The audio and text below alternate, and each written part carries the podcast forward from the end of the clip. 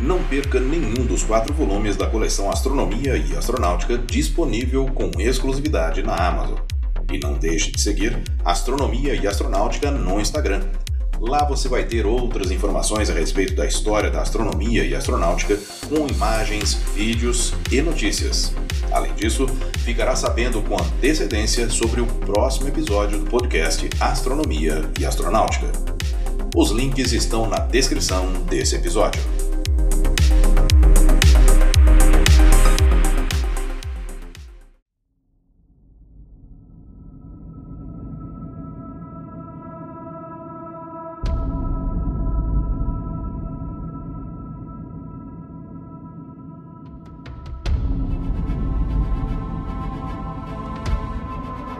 Concluído em novembro de 1963, foi o maior de todo o mundo durante 53 anos. Ele é o Radiotelescópio de Arecibo. Olá, eu sou Floresberto, apresentador do podcast Astronomia e Astronáutica, e vou levar você nessa viagem.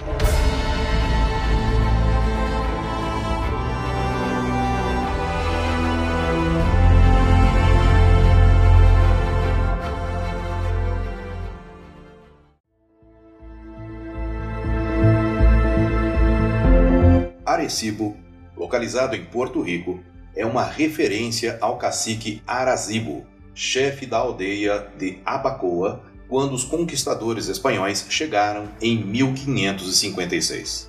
O radiotelescópio de Arecibo foi construído em uma depressão natural do terreno no Observatório de Arecibo.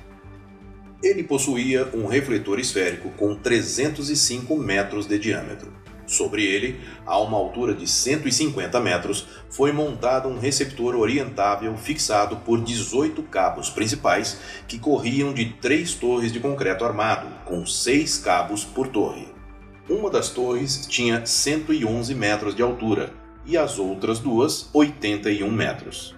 Cada cabo principal compreendia um feixe de 160 fios de 8 centímetros de diâmetro era composto também de três transmissores de radar para emitir sinais. A superfície da estrutura era composta de 38.778 painéis de alumínio perfurados, cada um com aproximadamente 1 por 2 metros, suportado por uma malha de cabos de aço. A estrutura da antena permanecia estacionária, enquanto os receptores e transmissores eram movidos para o ponto focal adequado do telescópio para mirar no alvo desejado. Os receptores pesavam 820 toneladas.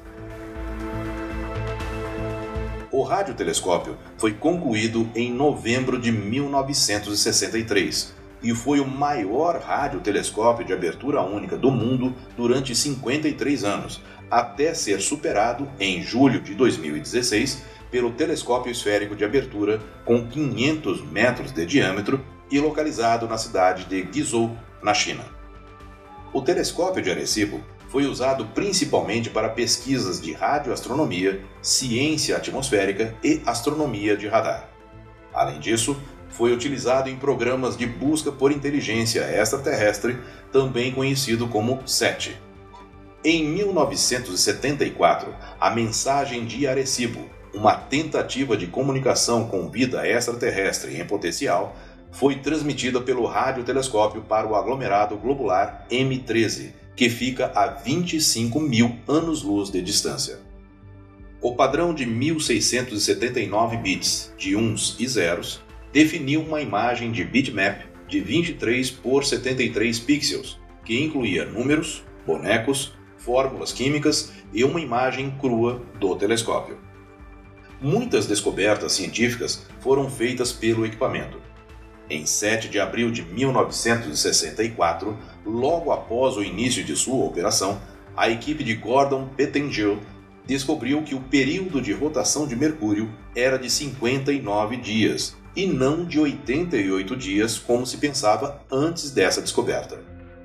Em 1968, foi descoberta a peridiosidade do pulsar de caranguejo, que era de 33 milissegundos, e forneceu a primeira evidência sólida de que estrelas de nêutrons existiam.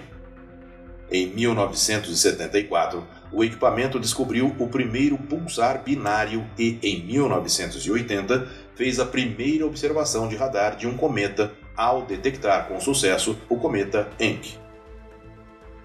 Em 1994, John Harman usou o radiotelescópio para mapear a distribuição de gelo nas regiões polares de Mercúrio. De janeiro de 2010 a fevereiro de 2011, os astrônomos de Arecibo detectaram pela primeira vez explosões de emissão de rádio de uma anã marrom. O design futurista do telescópio levou a várias aparições em filmes, jogos e produções de televisão, como a cena de luta que marcou o clímax do filme de James Bond, GoldenEye. Ele está listado no Registro Nacional de Locais Históricos dos Estados Unidos desde 2008.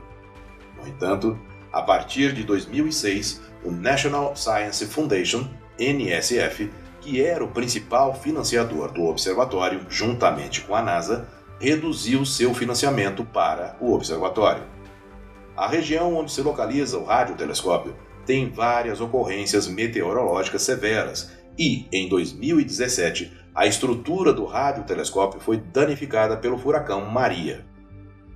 Como se isso não bastasse, a estrutura foi abalada por dois terremotos em 2019 e 2020. Esses eventos acabaram por ocasionar duas rupturas de cabos, sendo uma em agosto de 2020 e a segunda em novembro de 2020, que ameaçaram a integridade estrutural dos suportes da plataforma suspensa e danificaram a antena. Com isso, a NSF anunciou em 19 de novembro de 2020 que o telescópio seria desativado. Porém, antes de ser desativado, às 7 horas e 55 minutos no horário local do dia 1 de dezembro de 2020, vários cabos de suporte restantes sofreram uma falha crítica e a estrutura de suporte, antena e conjunto da cúpula caíram na antena, destruindo o telescópio. O colapso da estrutura pode ser visto em vídeos capturados de câmeras da estrutura e postados no YouTube.